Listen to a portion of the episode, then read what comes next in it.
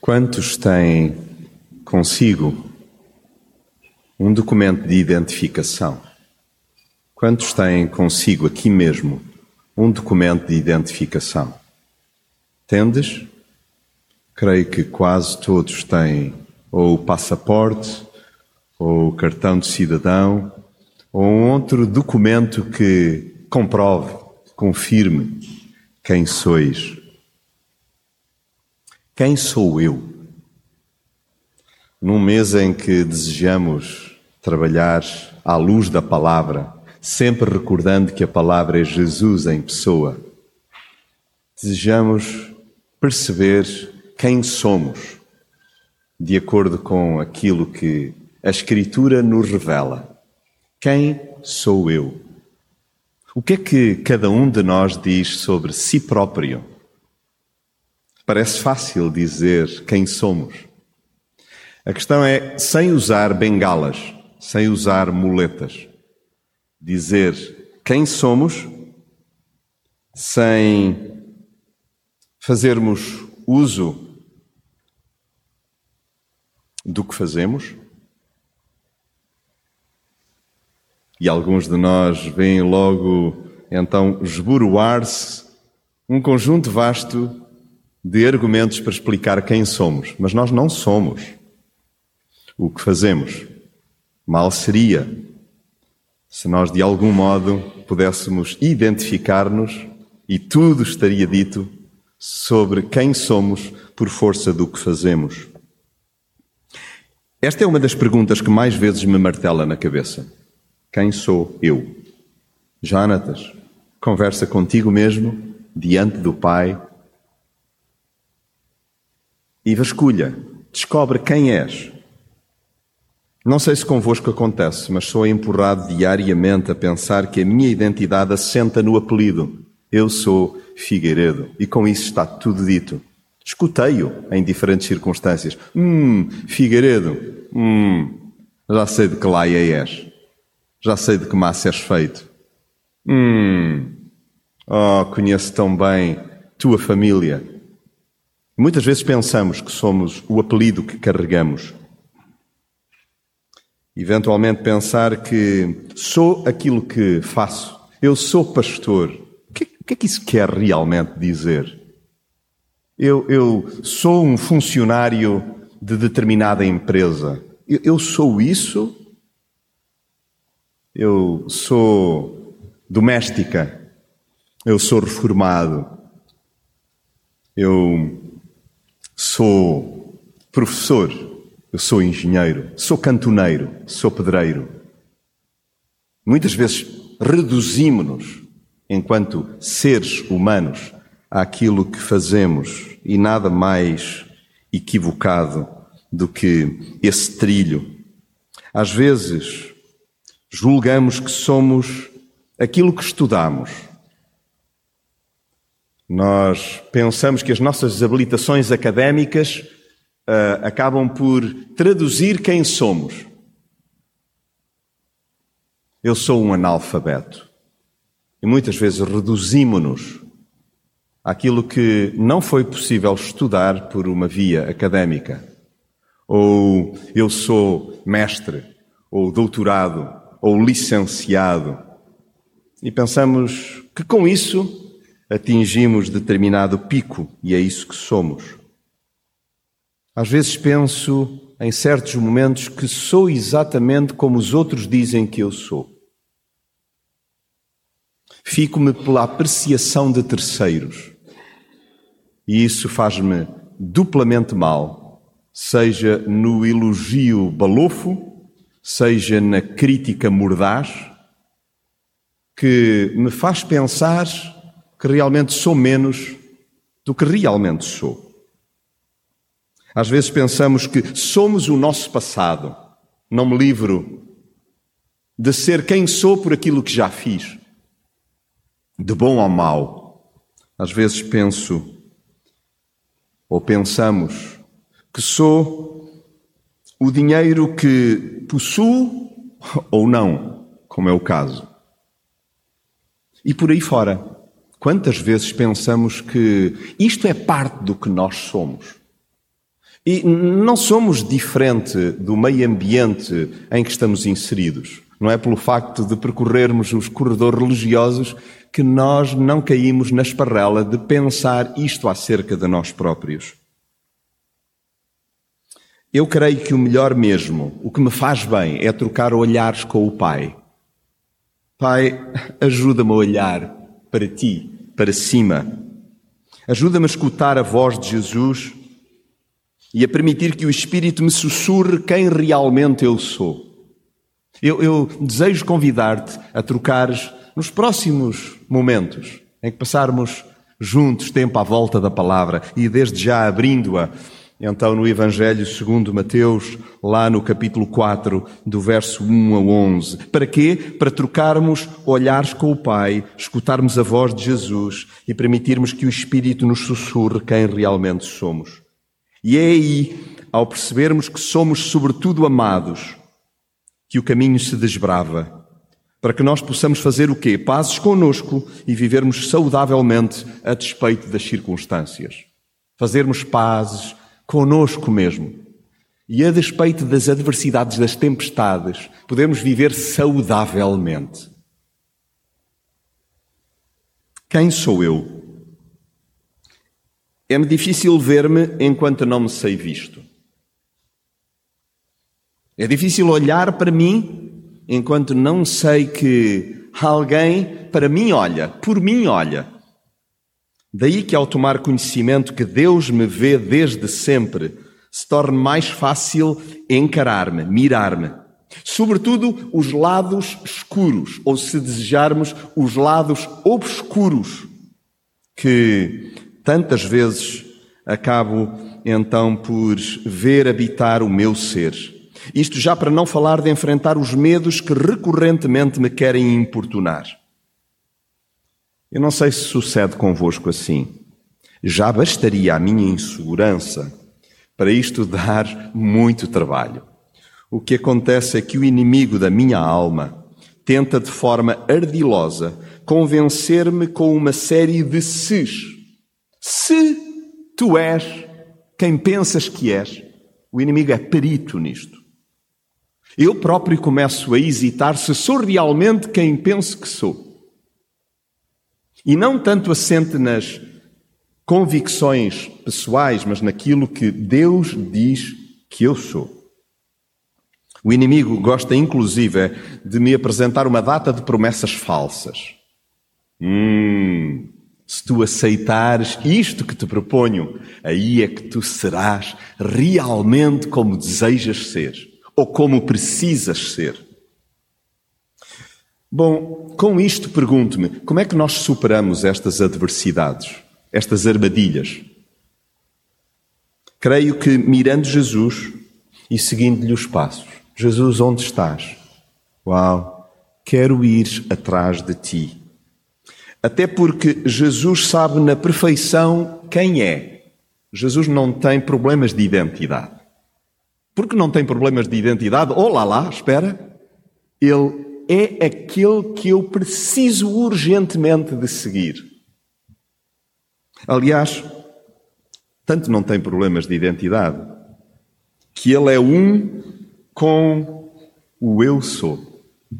E eu creio que isto descansa a alma de qualquer um que compreenda que Jesus, sendo Deus, sendo um com o Pai, dançando harmoniosamente com o Espírito, ele nos ajudará a entender quem realmente somos.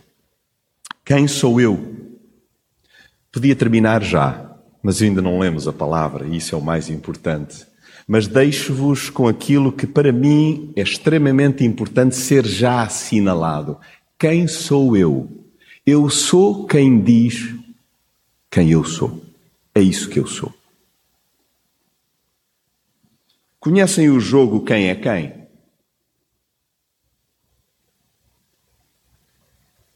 Se não conhecem, e já vi que alguns conhecem, sugiro que espreitem. Porque às vezes nós temos muita dificuldade em responder sobre quem somos. Lembro-me de uma história maravilhosa contada por um amigo, de seu nome Renato Cordeiro de Souza. Ele falava de um homem que chegou a um campo de férias, a um acampamento, e tinha muitas dificuldades de mobilidade e tremia muito, imenso, exageradamente das mãos. E era tão intrigante quanto perturbador, quanto comovente. Um, de alguma forma, os outros campistas, os outros jovens, não sabiam como lidar com aquele jovem que tremia tanto e tinha muita dificuldade de mobilidade. Na primeira manhã do acampamento, pós primeira noite de apresentação, Aquele jovem foi o primeiro a chegar à casa de banho e ele estava diante do espelho a procurar fazer a barba. E ele tremia tanto que não conseguia que a máquina assentasse, a máquina de barbear. E quem chegou à casa de banho para o ver ficou meio embaraçado, não sabendo o que dizer, e ele fitou pelo espelho e disse: O meu nome é ra rapidez e pre precisão. E o ambiente descontraiu. Porque me esqueci de dizer que ele também gaguejava. Perceberam isso? Aquele jovem sabia quem era. E, inclusive, conseguia fazer com que os outros à sua volta descontraíssem e não se sentissem inibidos, porque ele lidava muito bem com as suas limitações. Quem sou eu? Volto à carga. A identidade está para lá dos parâmetros ditados pelo olho clínico humano. Repito para mim mesmo. Montanhas de vezes vemo-nos consoante o que fazemos, consoante o que temos, consoante o que adquirimos, consoante o que comemos, o que viajamos ou alcançamos. Pensamos que isso é o que nós somos. Nada mais errado. Nós fomos feitos para adorar e amar.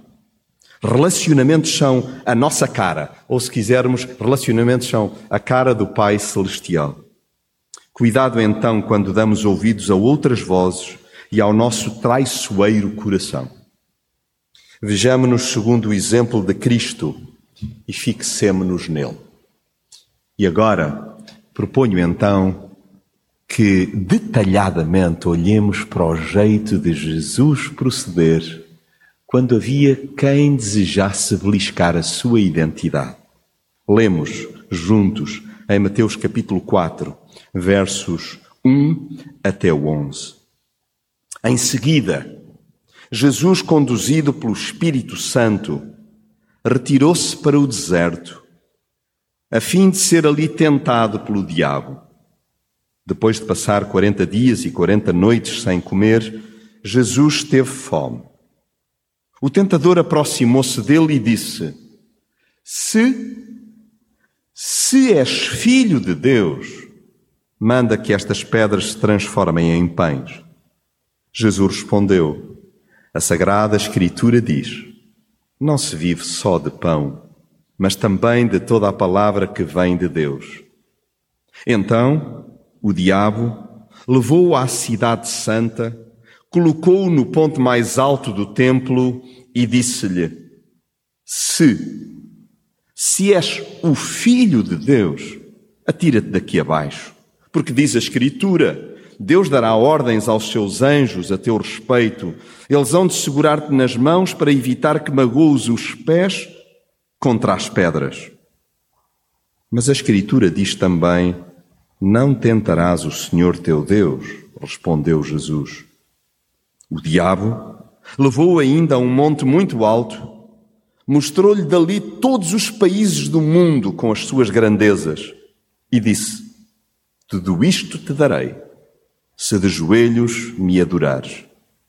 Jesus respondeu: Vai-te, Satanás a Escritura diz: Adorarás o Senhor teu Deus e só a Ele prestarás culto. O diabo então deixou e aproximaram-se alguns anjos, começaram a servi-lo.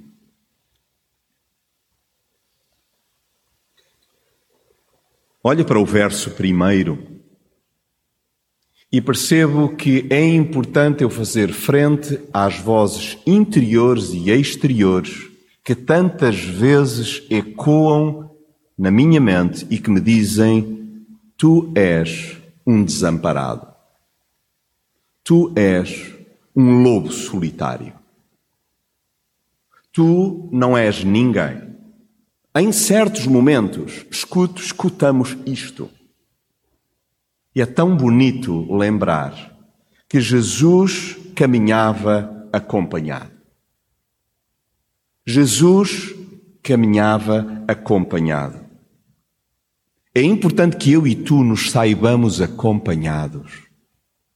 Tu és alguém tão precioso, tão amado, tão especial, que não és um ser abandonado, que não és um ser solitário.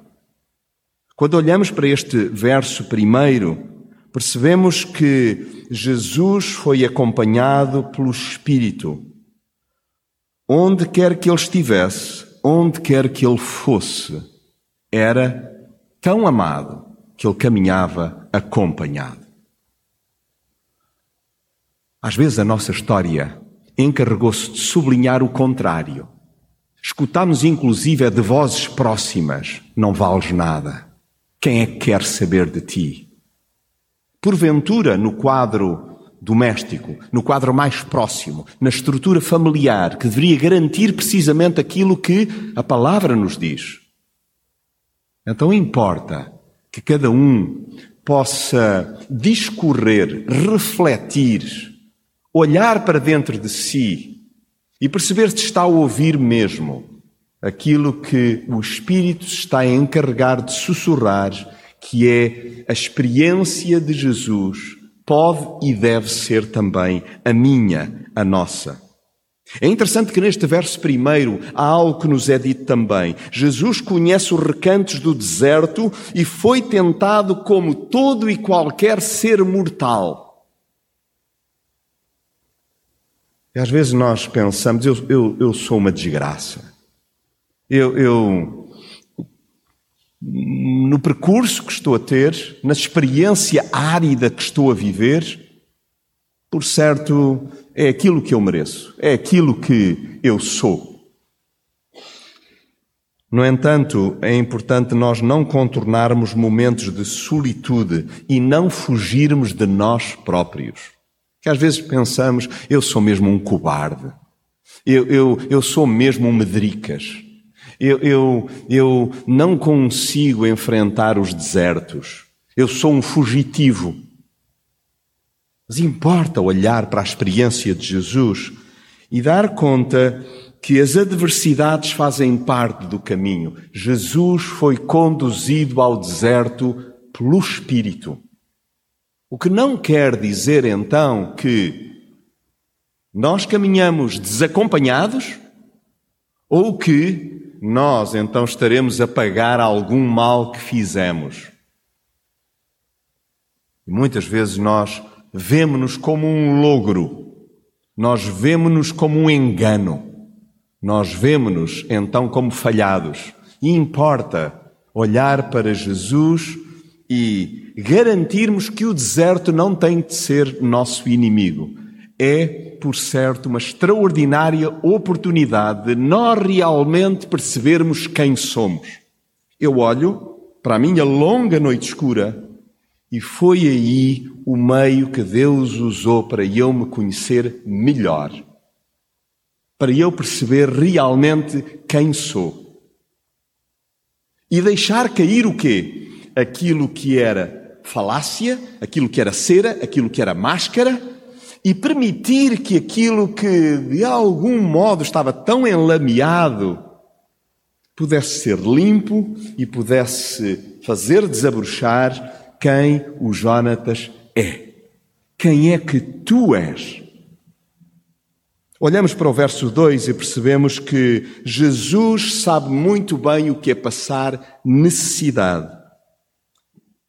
Tendo Jesus jejuado 40 dias e 40 noites, depois teve o quê? Fome. Quem é que eu sou? Bom, importa perceber que as nossas condições presentes, fazendo parte integrante da nossa vida, não nos reduzem a isso. Se há aspecto com que nos últimos anos tenho lidado é com pessoas que se convenceram que são sem abrigo. Eu sou um sem abrigo. Não, não, não, não. Não, não. Eu sou uma pessoa em condição de sem abrigo. Eu não sou um canceroso. Eu estou a lutar, a trabalhar com algo que me atingiu e que porventura é uma doença, mas não é isso que eu sou. Quando nós olhamos para este texto, nós percebemos claramente que Jesus não é, então, um sem-abrigo pelo facto de ter experimentado e sentido fome. E há aqui uma diferença que é importante que cada um de nós faça. Vamos admitir as nossas fomes, vamos admitir as nossas sedes, vamos admitir as nossas carências, mas por favor, não vamos dizer que nós somos as nossas fomes que nós somos os nossos vícios, que nós somos as nossas adições. Não. É importante apercebermos-nos do que sentimos e também conseguirmos falar para nós próprios do que é que realmente nos falta. Precisas de pão, admite-o. Precisas de auxílio, admite isso. Mas o facto de nós termos ou doença, ou carência, ou desafetos, não é isso que realmente caracteriza o que nós somos. Jesus experimentou beliscadelas à sua divindade, à sua identidade. Vamos espreitar novamente o texto. Vamos permitir que a nossa memória seja avivada. O que diz lá no versículo 3? Chegando então o tentador, disse-lhe: Se Lembram-se dos ses? Se instigar dúvida. Colocar lá então um aspecto que nos faz patinar interiormente. Se.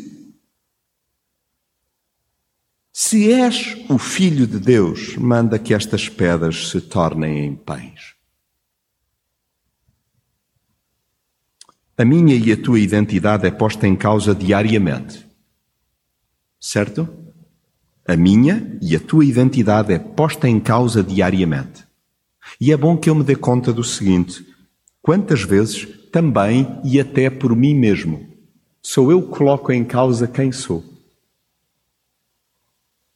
O inimigo, sim, ele age de uma forma muito subtil, usando incríveis subterfúgios. Mas é necessário lembrar que o facto da nossa identidade estar a ser beliscada não quer dizer que nós tenhamos de alterar a compreensão de quem realmente somos. Portanto, não estranhemos. Se alguém belisca a tua identidade e o quanto és um ser precioso e amado, Bom, isso faz parte da nossa travessia, faz parte do nosso percurso. Com Jesus, que é o nosso mestre, nós sendo seus discípulos, não podemos imaginar que ficamos isentos então deste tipo de embates. Mas há aqui algumas pistas para nós que conhecemos de gingeira, conhecemos muito bem, mas difícil, difícil é aplicar quando devemos alavancá-las. O que é que Jesus faz? No verso 4 percebemos que Jesus se alimentava da palavra do Pai. É que nós temos a tendência a dizer assim, alimentava-se da Escritura. Ou eu alimento-me da Bíblia. Mas o que é que isso em concreto quer dizer? No debitar de versículos, usando então quase como uma metodologia para conseguir superar os ataques, as flechadas à minha identidade. Não, o importante é nós alimentarmos da palavra, do pão que é Jesus para nós. Então nutre-te como deve ser. A tua identidade, de facto, sairá muito beneficiada se te alimentares, se te nutrires como deve ser. O que é que os teus olhos consomem? O que é que o teu coração devora? De que é que tu te alimentas? O que é que penetra o teu ser? A palavra, o pão que é Jesus, a palavra do Pai. Permites que o Espírito esteja permanentemente a sussurrar: Oh, como tu és amado. Lembram-se do que já lemos hoje? Lá em 1 de João é dito categoricamente: Nós agora somos filhos de Deus. Quem é que eu sou? Eu sou um filho de Deus.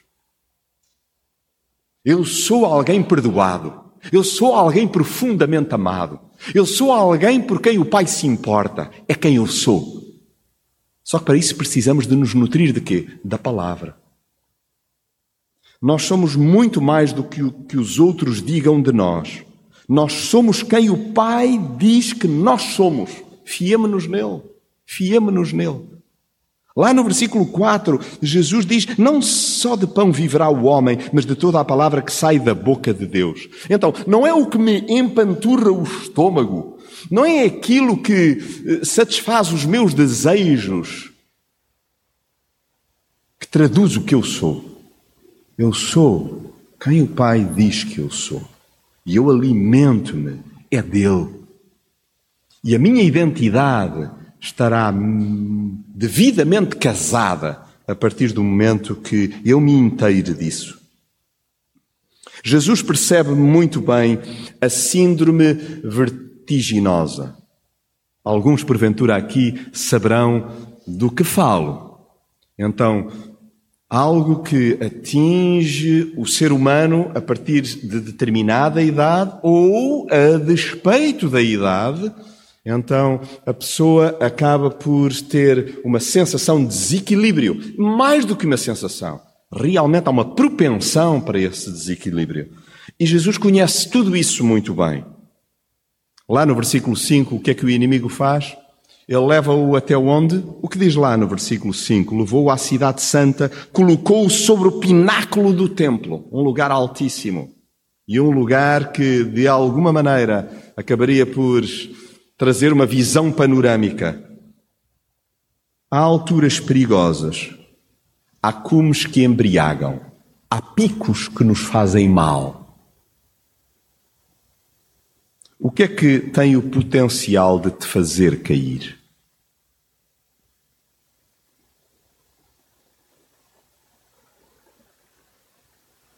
É tão interessante que Jesus sabia quem era e por isso não se embriagou com aquele lugar que de algum modo indicava que Jesus podia fazer tudo aquilo que lhe desse na real gana. Não.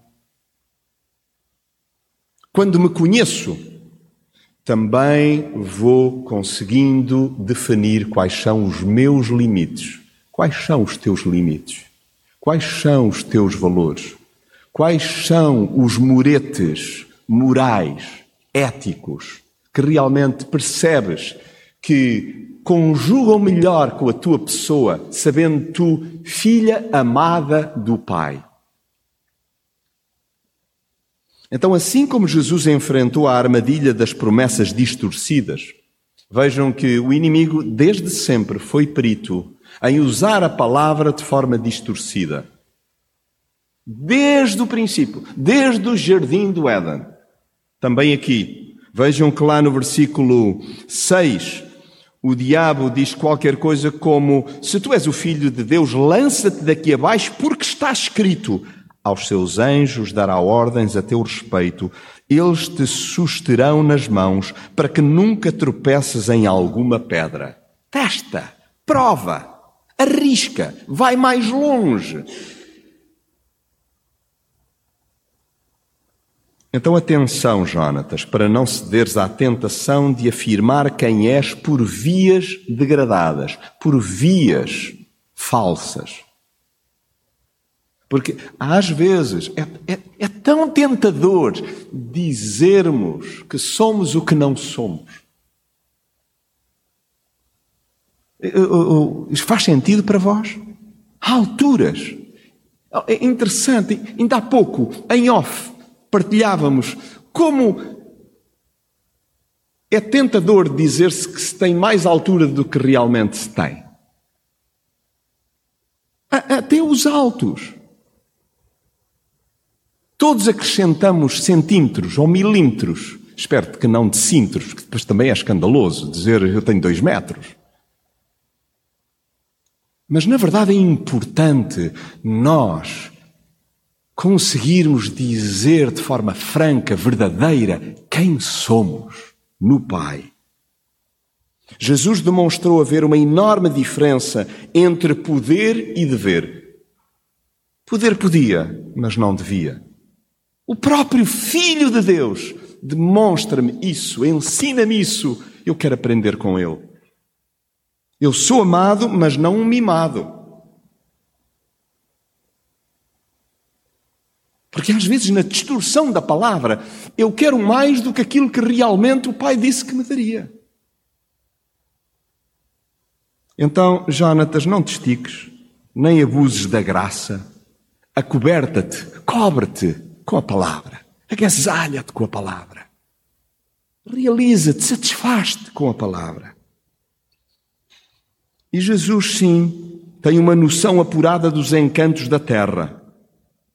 Vejam que lá no versículo 8, o diabo voltou à carga e levou Jesus a um monte muito alto, mostrou-lhe todos os reinos do mundo e a glória deles. Sim, Jesus tem a noção apurada dos encantos da terra. Mas também sabia que ele era tão precioso e não pelo que tinha ou pudesse obter.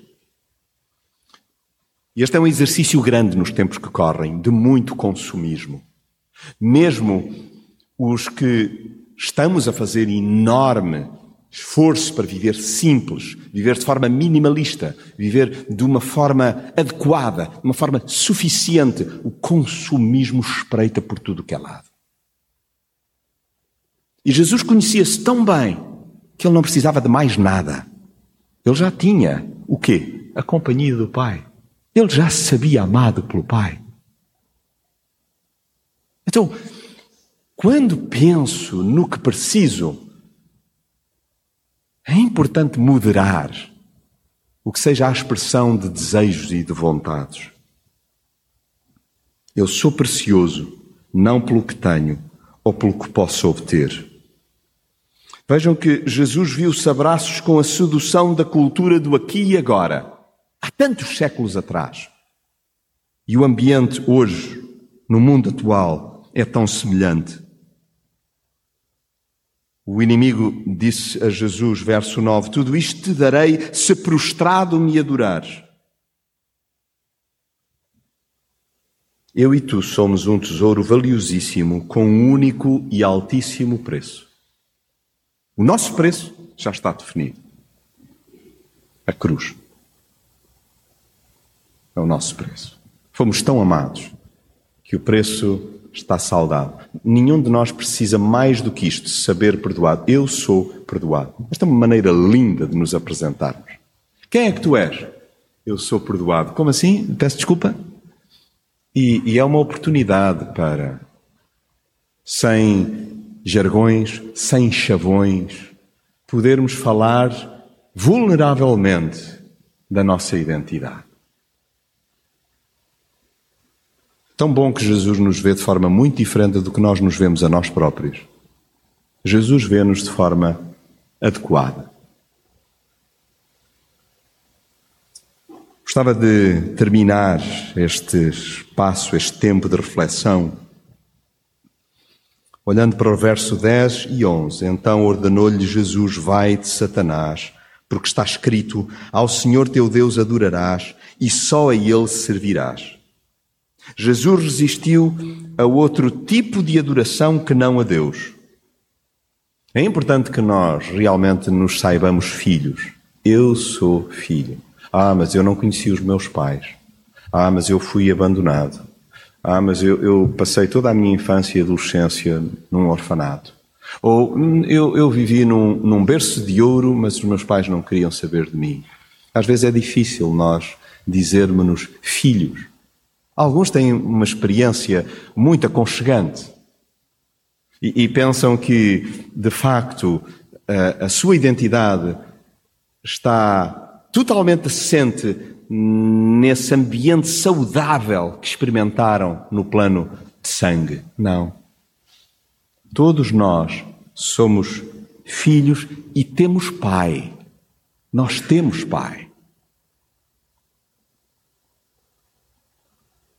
Jesus venceu o diabo em toda a linha. Diz-nos o versículo 11 que o diabo deixou e eis que vieram anjos e o serviam. Sim, Jesus é um vencedor. E nós nele, sem andarmos em bicos de pés, podemos dizer sim, eu, eu sou um vencedor. Isso caracteriza-me, isso identifica-me. Eu sou um vencedor por aquele que me amou. Sou um vencedor. Olha, olhando para a minha história, olhando para o que passei, tinha tudo para porventura pensar que seria um desgraçado.